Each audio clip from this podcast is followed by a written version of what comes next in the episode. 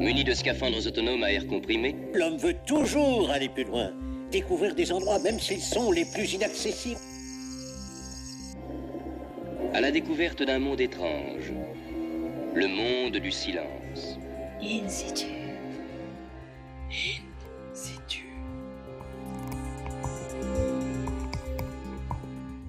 Inconnue, ténébreuse, redoutable, voilà comment Jules Michelet décrivait la mer au milieu du 19e siècle. À l'époque, on en était sûr, au-delà de 600 mètres, les conditions sont telles qu'aucune vie ne peut s'y développer. Mais depuis, de multiples campagnes d'exploration ont repoussé cette limite continuellement jusqu'à se rendre à l'évidence, le vivant est partout, même aux confins des abysses à 11 000 mètres de profondeur. Surtout, son abondance et sa diversité ne cessent de nous surprendre, nous autres terriens. Embarquons avec Sophie Barry à bord de ces grandes expéditions océanographiques qui tentent, depuis 150 ans, d'y voir un peu plus clair dans ce monde si obscur. C'est pas encore le moment. Tu penses que c'est comme Ramos Bientôt. In situ. C'est tout de suite sur Radio Campus Paris. Bonsoir à tous et bienvenue in situ, Florent à la réalisation et Guillaume à la chronique. Salut les gars. Salut, ça va? Ouais Guillaume, de quoi tu fais nous parler? Là, je vais parler de la, de la cartographie euh, océanique. Ce sera en fin d'émission et Sophie Barry, notre invitée ce soir. Salut. Bonjour. Alors tu as soutenu très récemment ta thèse Tout à fait. intitulée Les représentations de la biodiversité dans les fonds marins, une approche épistémologique et scientifique. Et tu as fait ça à l'école doctorale euh, Frontières du Vivant à l'université Paris 4. Ouais. C'était quand Ça s'est bien passé? Euh, eh bien, c'était le 24 octobre. Ça s'est très bien passé. C'était au Muséum d'histoire naturelle, l'amphithéâtre Rouel. Voilà. Et on parlera un tout petit peu plus précisément du contenu tout à l'heure. On va rentrer dans le vif du sujet. Alors tu t'es particulièrement intéressé à un gros programme français de campagne océanographique, Mother, Mother Storm, devenu en 2001 Tropical Deep Sea Bentos. Oui, C'est compliqué. Oui. Euh, L'objectif, en gros, euh, explorer la dernière zone inconnue de notre globe, les grands fonds marins et en particulier euh, les petites bestioles qui y vivent, jusqu'à 1500 mètres à peu près, c'est ça? Oui, voilà. Donc c'est un campagne, c'est un programme de campagne océanographique qui a commencé en 76 et qui a toujours lieu aujourd'hui et qui effectivement s'est focalisé sur cette tranche bathymétrique à partir de laquelle il n'y a plus de lumière qui passe. Donc à partir de 200 mètres de profondeur Oui. environ jusqu'à 1500 mètres de profondeur, c'est là où ils ont majoritairement échantillonné. Et euh, ils, se- ils ont ciblé la zone euh, dans l'Indo-Ouest Pacifique, donc autour de la Nouvelle-Calédonie, euh, etc. C'est un, projet porté par le Muséum d'histoire naturelle et l'Institut de recherche pour le développement, hein, l'IRD, qui s'appelait à l'époque Orstom. Tout à fait. Alors, tu viens, nous dire que, tu viens de nous dire que ces missions visaient à explorer les océans euh, tropicaux. Euh, pourquoi cet océan en particulier? Bon, la première raison, c'est qu'à vrai dire, ils bénéficiaient d'un bateau. Euh, l'Alice et le Vauban au départ, euh, qui appartenait donc euh, à l'Orstom, qui est aujourd'hui l'IRD, et qui était basé à Nouméa en Nouvelle-Calédonie.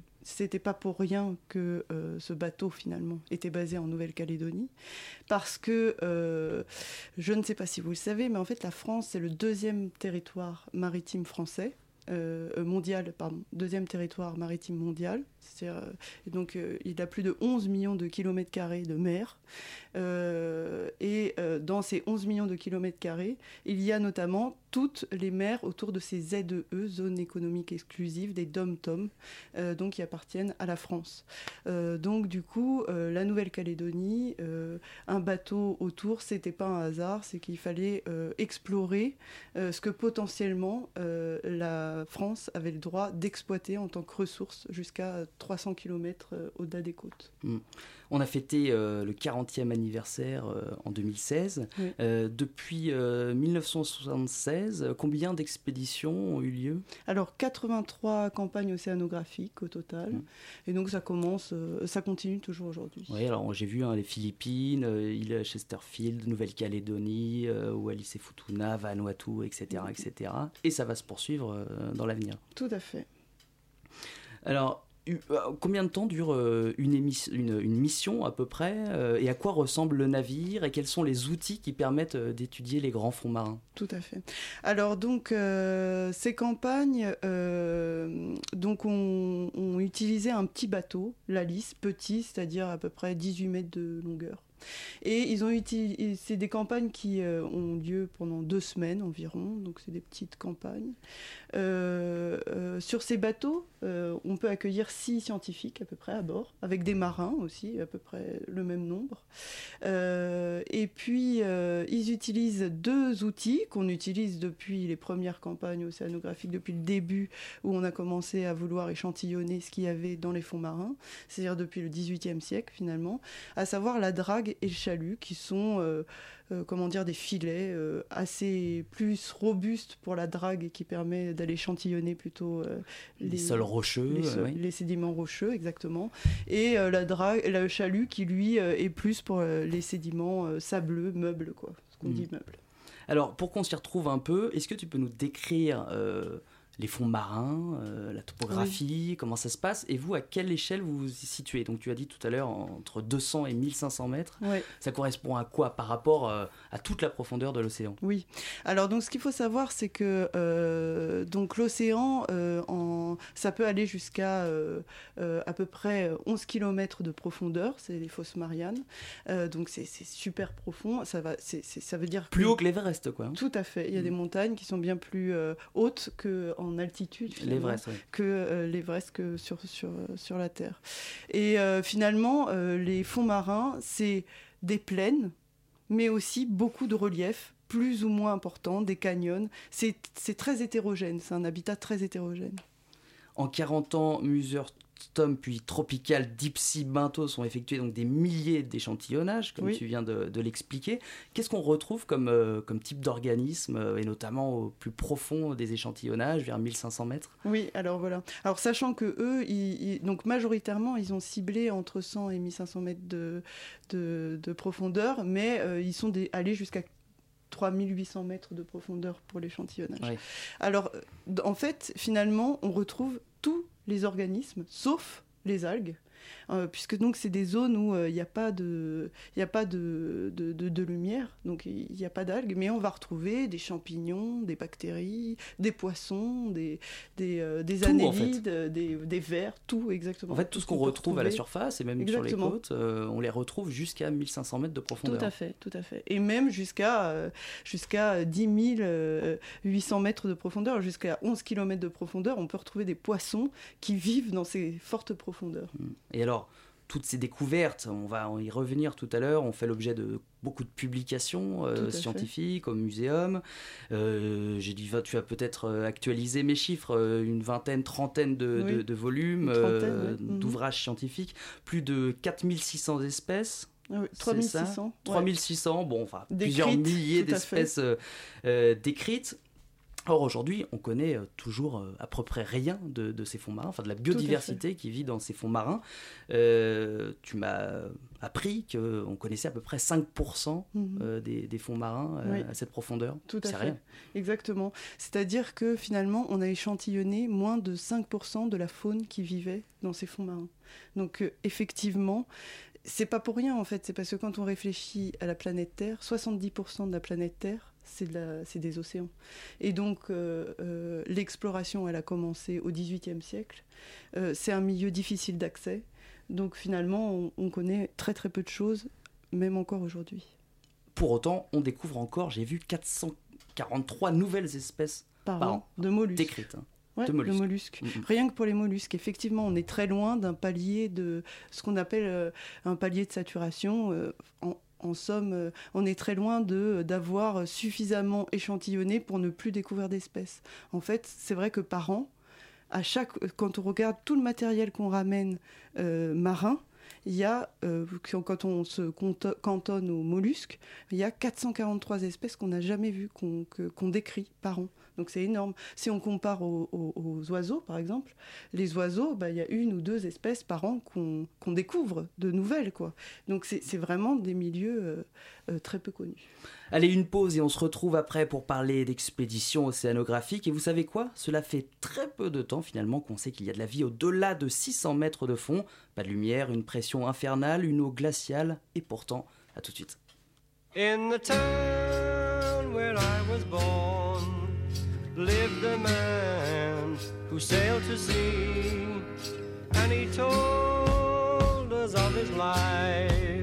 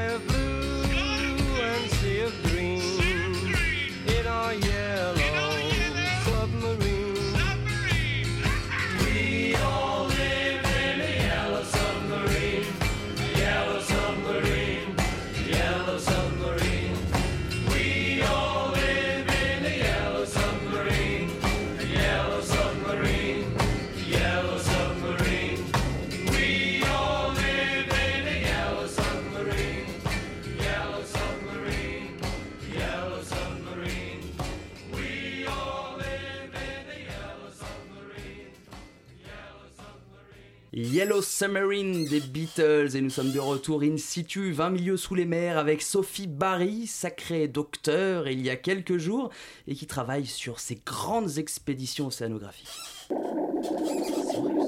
In situ, Une plongée dans la science sur Radio Campus Paris.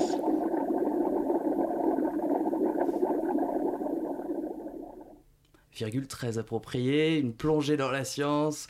Euh, c'est un peu par hasard en plus que tu as été amené à t'intéresser à ce sujet, euh, Sophie? Oui, oui, oui, tout à fait. Euh, bon, pas complètement non plus. Disons que j'ai fait. Donc, Mais tes parents t'ont pas euh, Non, emmené euh, en faire de la plongée Non, tous les week-ends quand tu je, je n'étais pas non plus collectionneuse de mollusques, par exemple, de coquillages. Non, non plus. Ce qui doit être assez rare, j'imagine, à 12 ans.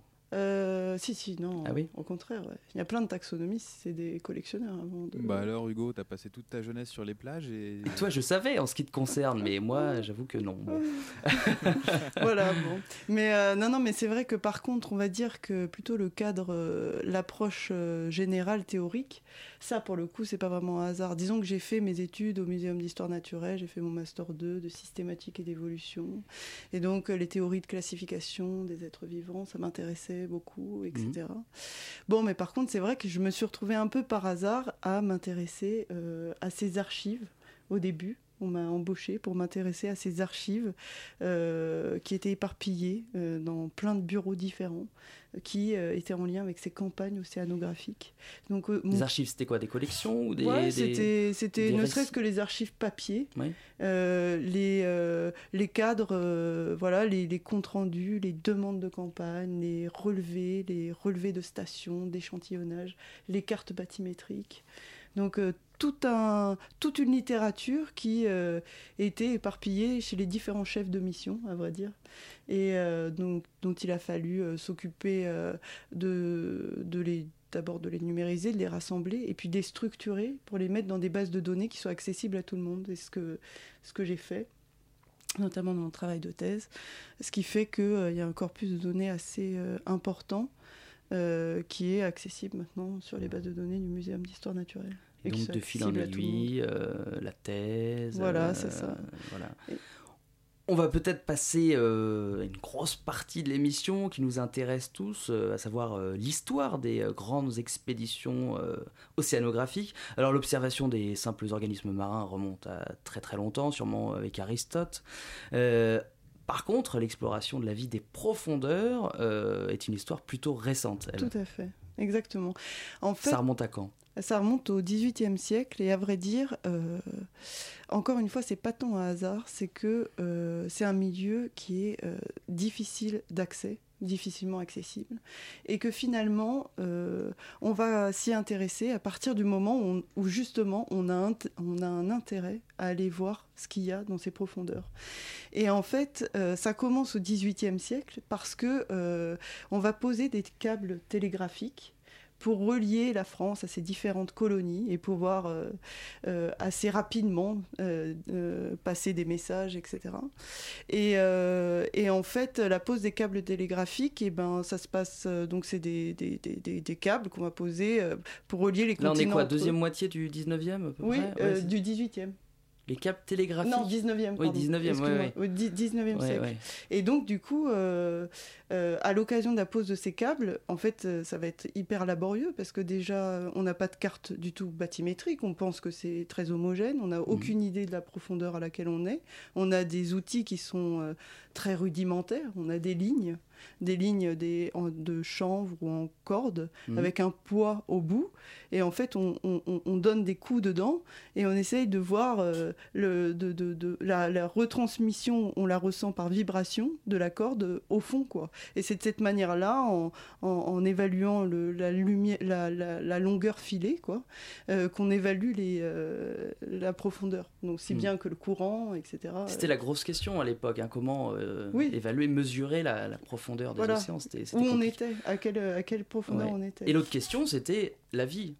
Oui, voilà. Et donc, Jusqu'où va la vie dans les profondeurs euh, des océans Exactement. Et donc, du coup, euh, une des premières théories qui va largement marquer euh, le 19e siècle et qui va marquer au-delà même du 19e siècle, c'est la théorie de Forbes qui a été développée en 1844 euh, et donc qui dit que.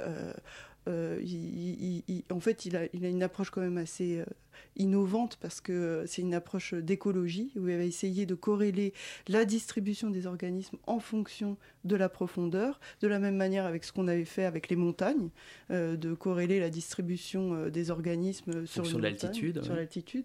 Et donc du coup, bah, il va s'appuyer sur une- la mer Égée et en fait, il va rendre compte que bah, il aperçoit que l'abondance chute.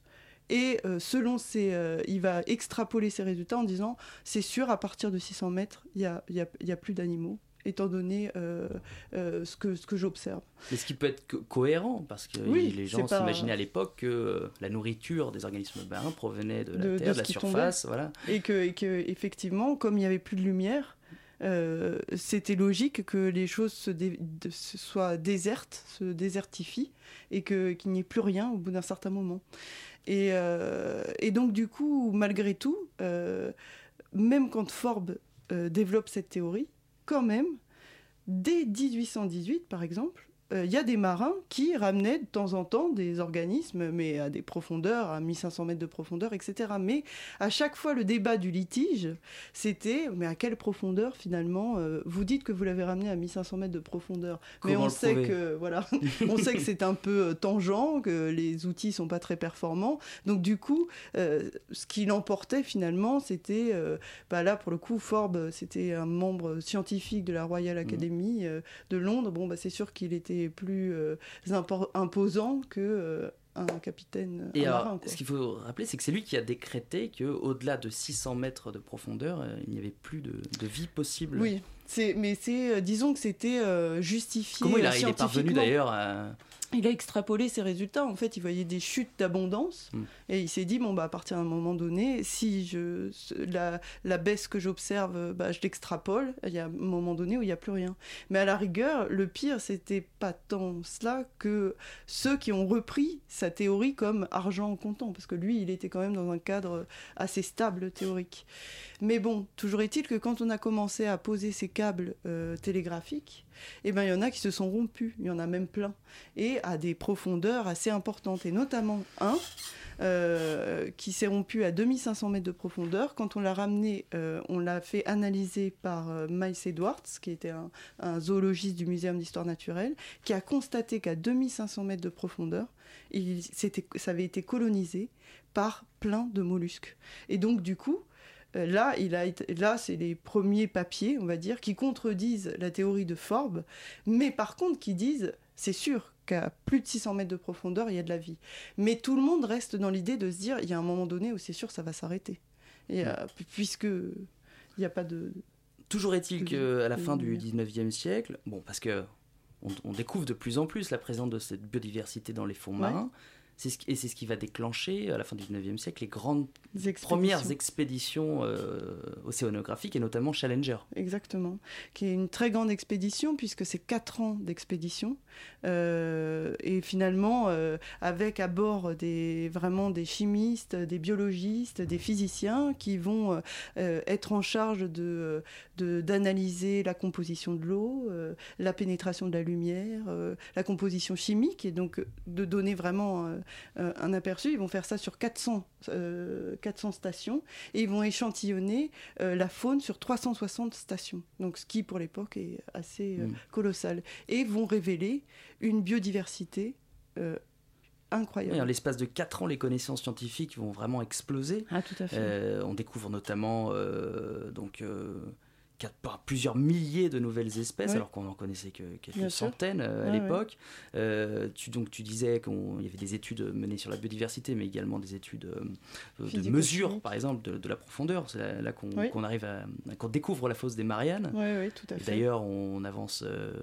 Une, profondeur un peu erronée aujourd'hui, quoi, 8000, 8000 mètres à l'époque du Challenger, alors qu'aujourd'hui il en fait 11 000. Enfin, toujours est-il que voilà, ça va lancer ces grandes expéditions euh, pour découvrir les fonds marins. On va essayer d'accélérer un peu. Euh, 20e siècle. Euh, alors là, on se met donc la technologie avance, on construit des, des engins pour aller en profondeur. Et là, on commence à voir voir le fond des océans, ce qu'on n'arrivait pas à faire à l'époque. Tout à fait, avec le développement des bathyscaphes, bathysphères, submersibles, qui sont donc ces euh, sortes de, d'engins qui permettent d'aller dans l'eau et effectivement d'aller observer, euh, d'aller observer ce qui, ce qui, ce qui se passe, d'aller observer le vivant. Et, euh, et, et, effectivement, les guerres, le contexte de guerre, va augmenter d'une manière assez impressionnante la capacité de développer euh, tout un truc logistique et donc euh, va permettre que euh, des, des, des, submersibles qui allaient que à une centaine de mètres de mm. profondeur vont aller jusqu'à plus de 1500, 5000, 6000. Il va y avoir vraiment une course à aller au plus profond et à cette occasion-là, euh, mettre en évidence, notamment en 1960 euh, par Picard, que euh, on pouvait trouver même des poissons à 11 km. Jacques Picard qui est descendu à plus de 10 000 mètres Tout à fait. de profondeur. En 1960. Ouais. Et il dira d'ailleurs la vie sous forme supérieurement organisée était donc possible quelle que soit la profondeur. Ouais, tout à fait. Donc là, à partir des années 60, on sait qu'en fait la vie est partout dans le, dans le fond des Ouais, océans. quoi. Il n'y a pas de limite. Il n'y a pas de limite, exactement. Euh, Il y a d'autres. euh, Ah, Florent, tu voulais intervenir, excuse-moi. Oui, une petite question. À quoi ça ressemble la vie justement dans ces grandes profondeurs? On sait qu'il n'y a pas de lumière, enfin Mhm. quasiment pas. Euh, Est-ce qu'il y a du son? Est-ce qu'il y a, enfin, qui- comment on peut se représenter Juste pour compléter, tu nous as parlé tout à l'heure de la, de la faune qu'on pouvait retrouver entre 200 et 1500. Donc, tu nous as Ouais. dit qu'il y avait à peu près tout, des crustacés, des poissons, etc. Mhm. Plus profondément, et alors là, le poisson qu'a vu euh, Jacques Picard en 1960 à 10 910 mètres d'altitude, il ressemblait à quoi? Euh, J'avoue, je ne sais pas. je sais pas du tout. Mais par contre, pour revenir sur euh, à quoi ça ressemble, bah, on va dire que euh, les organismes qu'on voit à l'œil nu, par exemple, euh, bah, c'est sûr que euh, ça fait pas très abondant, à part à certains endroits très ponctuels, comme par exemple au niveau des monts sous-marins, qui sont des, voilà, des, des- reliefs. Au niveau de ces reliefs, on suppose liés à des mouvements de courant euh, un peu spécifiques qui font que ça concentre pas mal euh, euh, la, matière organique. Il y a beaucoup, beaucoup de- d'espèces qui, qui, qui abondent euh, au-dessus de ces euh, monts sous-marins. De la même manière, il y a des sources hydrothermales qui sont des volcans sous-marins, euh, dont on va peut-être. Grande découverte, on peut en parler rapidement là. Tout à fait. 1977. Tout à fait. Ah c'est 19 la folie dans le monde scientifique. C'est la folie, bah oui, c'est clair. C'est qu'en fait, bah, c'est dans un contexte de tectonique des plaques déjà, où en fait, on commence déjà à poser l'hypothèse de la tectonique des plaques. On recherche ces sources chaudes. Euh, tectonique des plaques qui dit que voilà euh, les plaques bougent euh, et sont générées et qu'elles elles- qu'elles bougent les choses ne sont pas statiques c'est pas fixiste comme on dit le modèle fixiste géologique et, euh, et donc du coup euh, et donc du coup on retrouve ces sources hydrothermales en 1977. Et là, tout le monde, y compris la communauté scientifique bio- des biologistes, vraiment tombe des nues. C'est-à-dire, personne s'attendait à voir ça. C'est-à-dire que on a vu des euh, zones qui étaient abondantes, mais telles qu'on n'a jamais pensé que c'était possible de trouver des choses abondantes. La première euh, source hydrothermale trouvée, elle est à 2500 mètres de profondeur. On trouve des tapis de moules géantes, de verres hyper grands aussi, pareil. Et alors que euh, les conditions euh, de température, on est à 350 degrés. Les métaux, c'est des métaux lourds, toxiques. euh, on pense vraiment pas que ce soit compatible avec la vie. Et là, on se dit... il n'y a pas de lumière surtout. Il n'y a pas de lumière, bien sûr. Et là, on se dit, euh, bon, bah, c'est pas que sur euh, ce qui tombe euh, d'en haut que ces, ces organismes se, peuvent se s'hyper développer de cette manière-là. Et c'est là qu'on découvre, de manière euh, absolument, euh, ça va tout changer, les, euh, ba- les bactéries chimiosynthétiques. C'est-à-dire que, comme avec la photosynthèse, finalement, à partir de, euh, de l'énergie chimique, on va produire, à partir des molécules chimiques, on va produire de l'énergie chimique. Et donc, de la même manière que la photosynthèse, ça va être une autre source Mm. d'énergie primaire qu'on dit.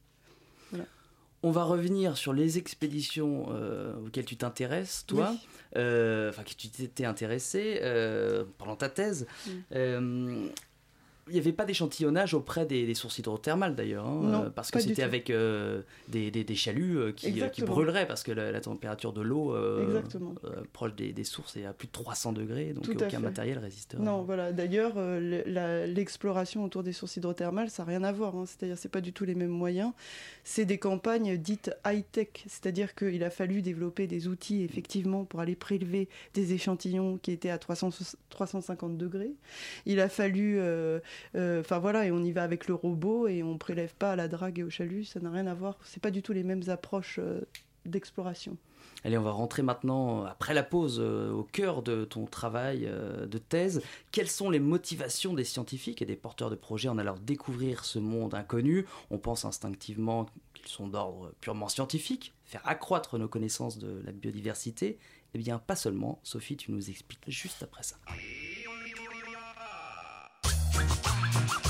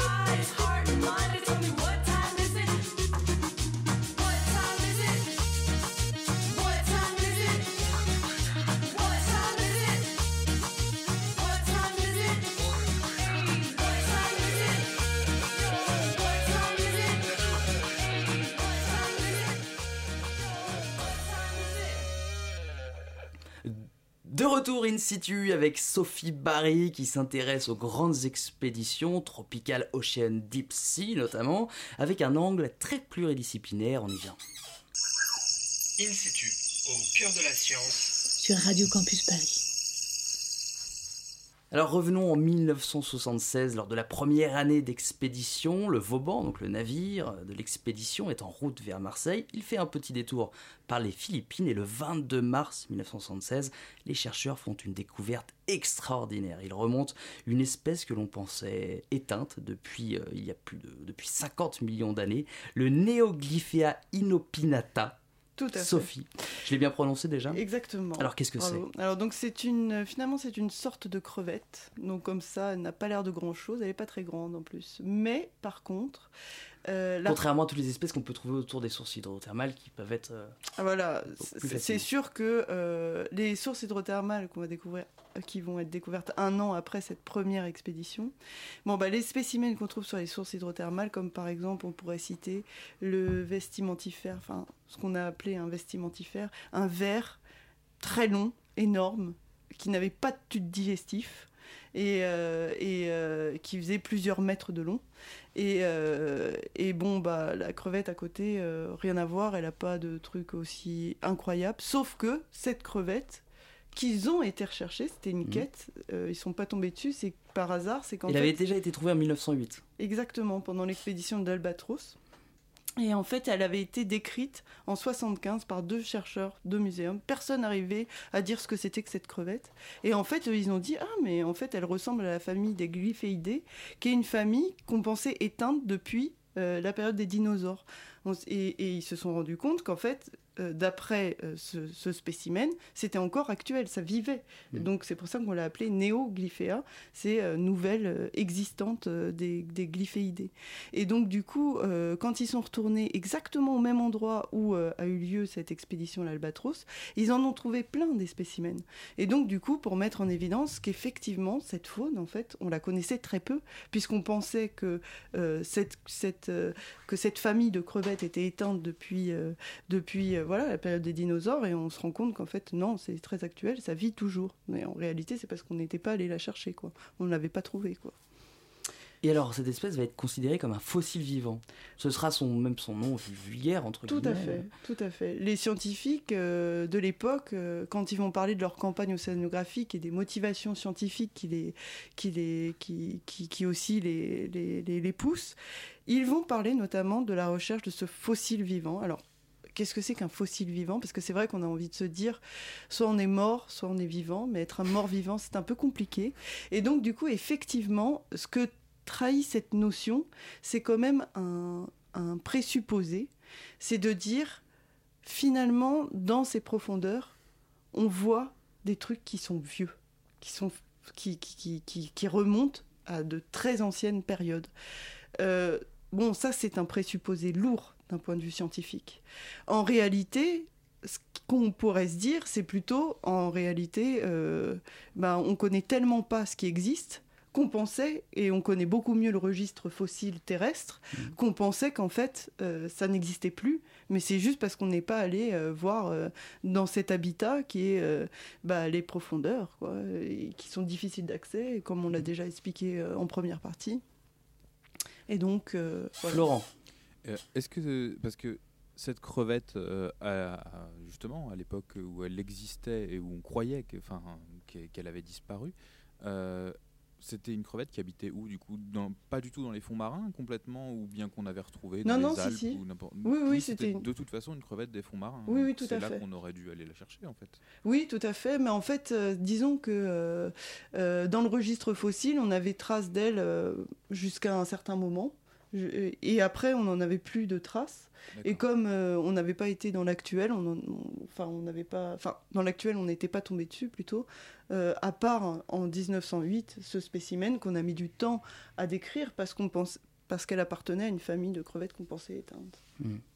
Et ça, c'est un débat euh, qui existe toujours parmi les, les- les biologistes marins. Oui, alors c'est vrai, ça, ça existe toujours. Qu'est-ce qui fait que euh, certains scientifiques ont décidé d'appeler cette crevette, hein, enfin, de la, la nommer fossile vivant, Mhm. au lieu de l'appeler euh, ben, euh, Oui. espèce anciennement fossile et dorénavant actuelle Oui, d'ailleurs, c'est pas tant l'espèce que le fait qu'elle appartenait à une famille Mm.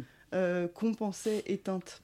Euh, parce que l'espèce en tant que telle, euh, c'est pas le cas. Mais euh, par contre, euh, eh bien, c'est vrai que cette notion, en fait, plutôt de ce, que, ce que révèle ce présupposé de fossile vivant, en disant, bon, bah, la- dans, la, dans la mer, il c'est une zone refuge, de refuge à fossiles vivants. Ça, c'est une théorie qui est développée depuis le 19e siècle, notamment avec Sarr, euh, qui est un, qui est un, euh, un, un- un- un océ- un océanographe norvégien, qui, le long des côtes norvégiennes, va faire le premier euh, constat de cette hypothèse. Euh, notion de fossile vivant, d'ailleurs, qui a été développée par Darwin en premier. Et, et en fait, ce que, ce que, ce que trahit ce- ce- cette, cette, cette, enfin, ce que, ce que porte, ou en fait, ce dont est chargé ce terme, c'est vraiment de dire, bah, les profondeurs, ce serait une zone refuge à fossiles. Et ça, c'est vrai que c'est, euh, euh, bah, ça se teste en fait euh, d'un point de vue scientifique, c'est-à-dire que en ce qu'on appelle en faisant des analyses phylogénétiques, c'est-à-dire en regardant les espèces, les lignées, les différentes lignées, en regardant si elles sont dans les profondeurs ou- plutôt en sur, euh, dans le shallow water en, en superficie. Là, on peut tester ces hypothèses de dire ah bah oui, euh, finalement, on a l'impression que les lignées les plus euh, anciennes, elles sont plutôt dans, le, dans les profondeurs. Mais ça, ça se teste. Par contre, là, quand ils parlent de fossiles vivants, ils trahissent un a priori qu'ils ont Mm. sur les profondeurs. Mm. Et ça, c'est intéressant dans cette, euh, dans cette dynamique de l'exploration. Parce qu'en fait, on va pas explorer sans a priori. Mm. Forcément, on a des a priori scientifiques. Oui, oui. Et alors ces, euh, ces motivations là, d'aller prospecter des milieux où le temps se serait arrêté, où il existe euh, des, euh, des, des fossiles vivants. euh, On est en plein Jules Verne dans cette émission. Mais oui, c'est vrai qu'on n'a même pas évoqué Jules Verne. Si, c'est un milieu. Dans les années 2000, ça va un peu changer euh, dans un contexte de, de crise de la biodiversité, d'érosion. Là, on met plus en avant euh, l'idée de, de devoir faire un inventaire euh, Oui, des fonds tout à fait. Parce que effectivement, euh, l'idée du fossile vivant, elle va être assez répandue dans les années 90. Et en fait, on s'aperçoit que c'est une manière dont les chercheurs vont parler de, euh, de, de, ce- de cette chose, de réaliser des inventaires, pour un peu attirer, euh, la- enfin, rendre un peu attractif ce qu'ils font aux yeux de la société ou même euh, bah, des décideurs de la recherche, parce que, encore une fois, aller faire des explorations euh, dans les fonds marins, ça veut dire qu'il faut donner un navire de recherche avec euh, des marins, avec des outils, enfin tout ça c'est assez onéreux. Ça- donc il faut le justifier auprès de la société Mm. en fait, de manière un peu carrée. Et effectivement, après les années 2000, euh, cette notion de crise de la biodiversité va faire que finalement on n'a plus trop à mettre en avant des arguments un peu... euh, de cet ordre-là, puisque euh, conserver le vivant, mettre en place des mesures de conservation du vivant, mettre en place des aires marines protégées, ça veut dire qu'il faut connaître le vivant. Et pour Mm. connaître le vivant, eh ben, on a besoin de euh, savoir ce qui vit et de réaliser des inventaires. Donc du coup, il est clair que là, euh, dans les comptes rendus de mission, les demandes de campagne que ces scientifiques vont faire, ils vont pas parler de leur, euh, de leur démarche scientifique de la même manière. On rentre euh, dans le cœur hein, de tes travaux de, de thèse là. Oui. Donc il y a des motivations scientifiques qui Oui. sont euh, avancées, euh, revendiquées par, par les chercheurs, Euh, mais il y a également des motivations non scientifique, euh, politiques, industrielles, économiques. Tout à fait. On a évoqué tout à l'heure les, les- les câbles télégraphiques là, qui ont Mhm. permis de découvrir une biodiversité inconnue et ensuite euh, de lancer les premières grandes expéditions. Qu'est-ce qu'il y a d'autre comme, euh, comme motivation au cours de l'histoire? Alors tout à fait. Alors euh, on va dire que donc moi le, pro- le, le- le programme sur lequel je me suis appuyée donc commencé en 76 et toute la période euh, qui s'est située de 76 jusque- jusqu'aux années 2000, on va dire que euh, là il y avait des intérêts davantage halieutiques et euh, de prospection halieutique, c'est-à-dire d'aller rechercher euh, des, euh, des, des espèces d'intérêt commercial. Des En gros, poissons, du quoi. poisson à manger, voilà, ou des crustacés à manger. Et, et, que, et que beaucoup de ces euh, campagnes, bien qu'elles fassent à peu près toutes la même chose, c'est-à-dire euh, finalement d'aller explorer une faune, euh, et d'aller euh, euh, récupérer les spécimens, les conserver dans des muséums d'histoire naturelle, pour ensuite être, décrits, analysés, etc. Donc, donc finalement, c'est la même chose, mais par contre, on va vendre, entre guillemets, ce qu'on fait de cette manière-là. C'est-à-dire qu'on va dire, on va aller explorer ces endroits-là notamment les monts sous-marins, parce qu'il il y a plus de poissons euh, qui y traînent, et ça on, on s'en était rendu compte. Et comme euh, il faut rappeler que le stock euh, de pêche euh, le long des côtes eh ben, chute drastiquement dès les années 60, du coup on commence à se dire, oh là là, il faudrait peut-être aller plus dans le profondeur là, pour aller voir euh, où est-ce qu'il y a des bonnes réserves de poissons. Et euh, donc, Comme on coup, commence à faire avec le pétrole. Exactement, exactement. Et donc du coup voilà, donc ça c'est des choses qu'on voit, mais aussi par exemple la prospection, euh, notamment dans ce programme, euh, au cours de ce programme, de molécules chimiques en vue euh, d'établissement de médicaments.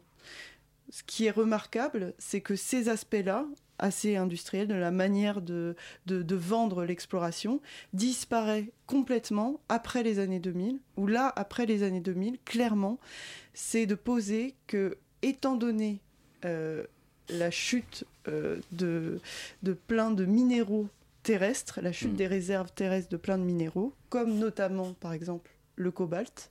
Le cobalt qui nous sert pour nos téléphones portables, pour nos ordinateurs portables, pour les batteries, donc euh, qui, qui euh, en, 2000 euh, en, en 2070, ces réserves terrestres devraient être épuisées au rythme où on les utilise actuellement.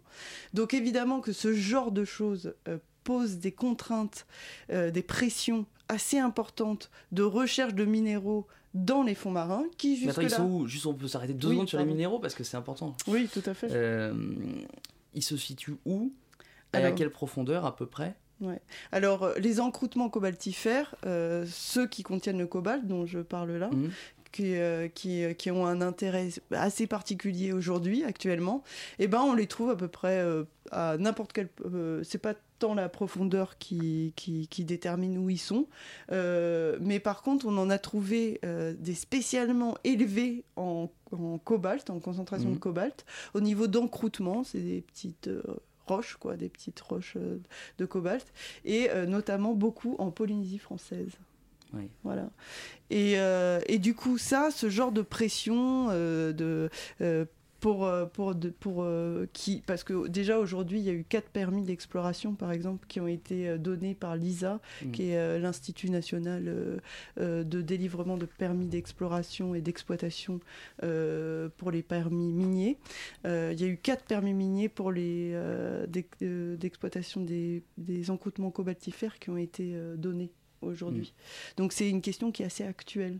Et, euh, et d'aller déterminer ce qui vit sur ces encroûtements avant de qu'on les exploite, c'est important, puisque ça veut dire que si on les exploite, ben, on va démolir euh, ce qui vit dessus. Donc c'est important de voir s'il y a des choses particulières qui vivent là-dessus et qui- qu'on ne retrouve pas ailleurs. Et très rapidement, euh, avant de- d'envoyer la musique, euh, les auditeurs, on parle de biodiversité depuis tout à l'heure, Oui. d'échantillonnage de la biodiversité. Or là, on est en train de parler de minéraux, etc. Oui. Ces navires-là, euh, océanographiques, comment ils, ils peuvent justement découvrir ces gisements, ces réserves de minéraux? Bah, en fait, par exemple, quand on prend. euh, déjà, il y a eu beaucoup de campagnes euh, qui euh, sont des campagnes de, géo- de géologie Mhm. qui ont, elles, ciblé uniquement le, le sédiment, essayer de retrouver les sédiments, d'aller échantillonner les sédiments. Mais même pendant ces campagnes océanographiques qui ciblent la faune, Mm. par exemple avec une drague ou même un chalut, on ramène aussi, plutôt la drague, on ramène aussi des sédiments, des roches, des cailloux qui, euh, analysés après par les géologues, rendent compte de euh, certaines propriétés. euh, Bon, on, on va pas aller plus loin parce que le temps, le temps file. Euh, la conclusion en gros de ta thèse, c'est que toutes ces expéditions sont motivées par euh, une conjonction d'intérêts euh, scientifiques, dont on a parlé tout à l'heure, industriels, euh, économiques également, euh, Géopolitique. et pharmaceutiques aussi. On n'en a pas Mhm. parlé assez, c'est très intéressant. Euh, on va faire juste une pause avant la dernière par- partie. On va parler du futur un petit peu, à quoi vont ressembler les prochaines expéditions, qu'est-ce qu'il reste à découvrir si ce n'est tout. À tout de suite.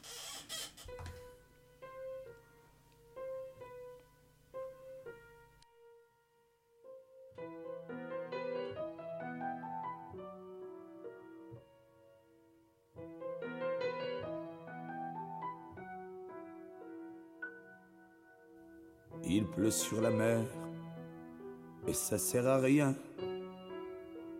qu'à noyer debout le gardien du phare.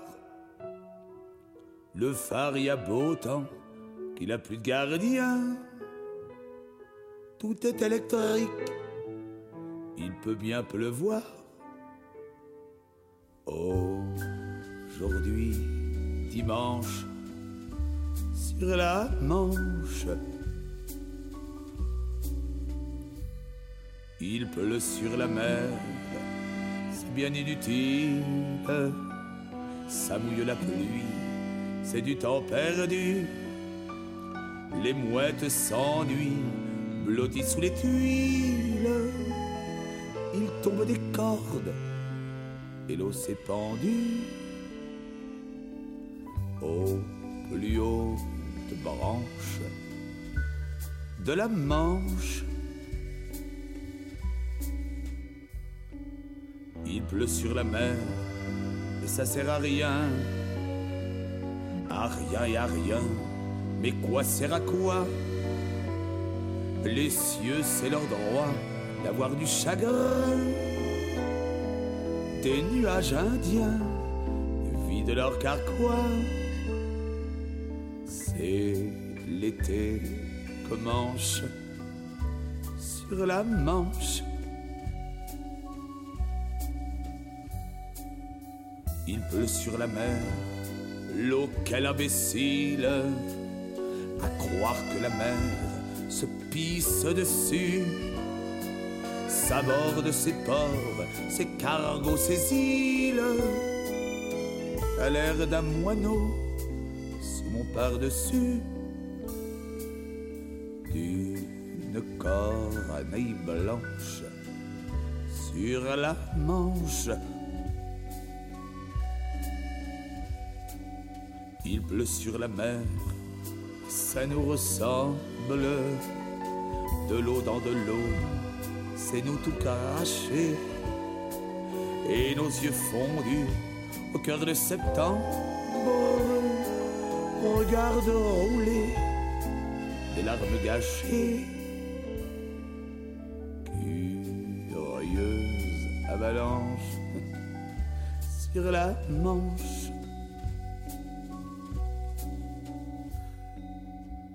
Pleut sur la mer, c'est con comme la pluie. Peut-être c'est nous qui sommes à l'envers. L'amour a des nœuds, place à mise en pli. Ça nous fait marrer, il pleut sur la mer. Aujourd'hui, dimanche, sur la Manche.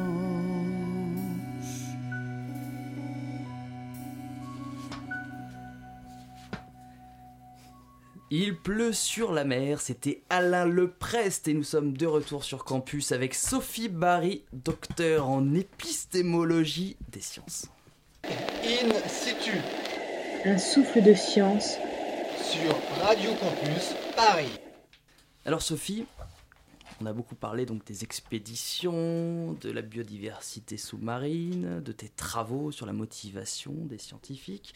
Euh, c'est quoi l'avenir des grandes expéditions? Euh, Est-ce que euh, Deep Sea Bentos va reprendre? Euh, Oui, tout à fait. Alors en fait, c'est toujours très actuel, les expéditions liées à ce programme. Elles continuent toujours d'avoir lieu parce que, comme je l'ai souligné, non seulement... non seulement on doit aller, euh, il y a encore euh, beaucoup de- d'espèces euh, qu'on ne connaît pas finalement, et beaucoup de zones qui sont très peu explorées, mais en plus, il y a même des questionnements scientifiques qui font que, qui poussent à ces explorations, notamment de connaître les mécanismes qui génèrent cette biodiversité, etc., etc. C'est-à-dire les mécanismes, nous un exemple. Eh bien, par exemple, euh, on peut se questionner sur euh, euh, l'endémisme qu'on peut observer au niveau de, par exemple, de sources hydrothermales, d'habitats particuliers. Donc, euh, par exemple, on peut se dire... L'endémisme, là, t'as lâché un gros mot. euh, Tout à fait. Ce sont des espèces qui, les mêmes espèces qui sont dépendantes d'un d'un habitat particulier. dont on pense qu'elles sont circonscrites à Mm. un habitat. Par exemple, on, va, on va souvent penser que, euh, ou euh, même à une aire géographique, par exemple, on va se dire, euh, cette, ce cette espèce-là, je la trouve qu'en Nouvelle-Calédonie, Mm. dans cette tranche bathymétrique, donc c'est-à-dire de cette gamme de profondeur. Et puis finalement, on va explorer un petit peu plus loin que la Nouvelle-Calédonie, et euh, en, Taïwan ou je sais pas où, et on va se dire ah bah non, en fait, euh, Mm. en fait, elle est là-bas aussi. Mm. Et donc, sauf que euh, du coup, ça, ça, ça- permet de, de, de, de dire d'autres choses sur euh, l'histoire de Mm. ces espèces, de comment. C'est vrai que c'est très difficile de s'avancer en disant ces espèces sont endémiques, parce que c'est vrai qu'on échantillonne dans des zones très très restreintes. Tout Donc ils sont endémiques euh, tant qu'on les a pas découvertes ailleurs. quoi. Exactement, exactement. c'est très très lié, c'est très artefactuel, Ouais. comme on dit. Euh, donc la biodiversité, on connaît encore rien, tu nous as dit 5% tout à l'heure. Et on connaît euh, également très peu les fonds marins, hein, euh, même s'il y a les satellites aujourd'hui, euh, les Mm. multifaisceaux que tu as évoqués tout à l'heure. On connaît encore très peu les fonds marins, n'est-ce pas Guillaume? Exactement. Alors, les grandes étendues bleu ardoises des fonds marins sont un spectacle exclusivement réservé aux plongeurs et aux équipages des vaisseaux sous-marins. Alors, si vous avez la chance de les observer, vous y découvrirez sans nul doute une zone non cartographiée et peut-être même encore inexplorée. Car les océans sont des écosystèmes immenses dont la surface dépasse les 300 000 euh, km c'est à peu près, euh, comme le disait Sophie, 70% de la superficie de la Terre. Or, seulement moins de 5% de celle-ci est à ce jour cartographiée et a vu sa faune répertoriée. Une proportion tout bonnement ridicule si on la compare à la connaissance des reliefs des planètes de notre système solaire. Depuis la conquête spatiale, les agences euh, spatiales internationales ont eu pour objectif de connaître euh, au maximum la morphologie des planètes voisines au détriment de la nôtre. Une euh, mauvaise nouvelle pour l'homme, à l'heure où les disparitions des espèces est entre 100 à 1000 fois supérieure au rythme d'extinction naturelle. Alors Sophie, comment expliques-tu ce déficit de connaissances sur les océans au profit de domaines comme le spatial? Eh bien, effectivement, euh, je pourrais pas trop l'expliquer. Par contre, euh, je pourrais effectivement euh, l'appuyer par rapport aux données dont je dispose moi, parce qu'effectivement, quand on dit 5%, moins de 5% sont explorés, c'est c'est que la faune. hein. Par contre, c'est vrai que les reliefs, on a davantage exploré que 5%. Mais par contre, euh, il est clair que, par exemple, les campagnes océanographiques euh, dont je me suis intéressée, euh, dans les années euh, 80, quand elles sont allées en Nouvelle-Calédonie, elles ont découvert non seulement des espèces, mais des monts sous-marins qui n'avaient jamais été cartographiés jusque-là. Et par exemple, une des dernières expéditions en Papouasie-Nouvelle-Guinée en 2012 qui ont été faites par ce- ce programme, eh bien, pareillement, en fait, euh, euh, euh, les, cartes dont on disposait étaient fausses dont ils disposaient pour faire les campagnes océanographiques étaient fausses et ils ont dû passer une bonne partie de la campagne à juste cartographier les fonds. Sachant que la cartographie, donc en France par exemple, euh, les navires de recherche euh, ont été équipés du sondeur multifaisceau qui change tout à la vie de la précision pour établir des cartes bathymétriques. Ça va beaucoup plus vite et c'est beaucoup plus précis que ce qu'on avait avant qui étaient des sondeurs acoustiques mais monofaisceaux. Et donc les et ça, c'est les, les navires de recherche français, ils sont équipés de ça en 85. Donc c'est quand même euh, en 1985. Mm. Donc c'est quand même assez récent finalement. Et l'altimétrie satellitaire, c'est en 1978. Donc finalement, la combinaison des deux va permettre d'avoir des cartes à peu près, euh, à peu près euh, plus précises que ce qu'on a.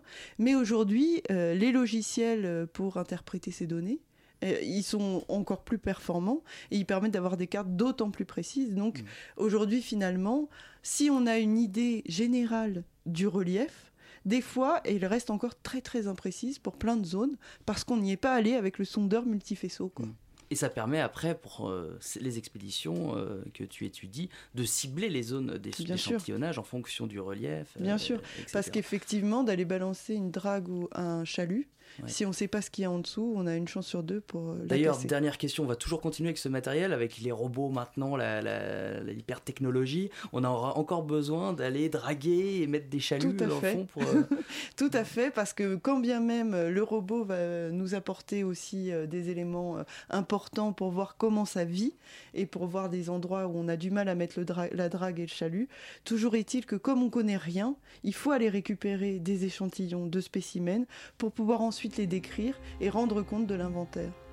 Merci beaucoup Sophie euh, Barry et félicitations pour ta thèse Ah, que tu euh, as merci. obtenue il y a quelques jours. Merci, tout le monde t'applaudit. Merci euh, les gars, merci Florent, merci Guillaume. Bonne soirée à tous et à très bientôt pour une autre émission In situ. Bonne soirée.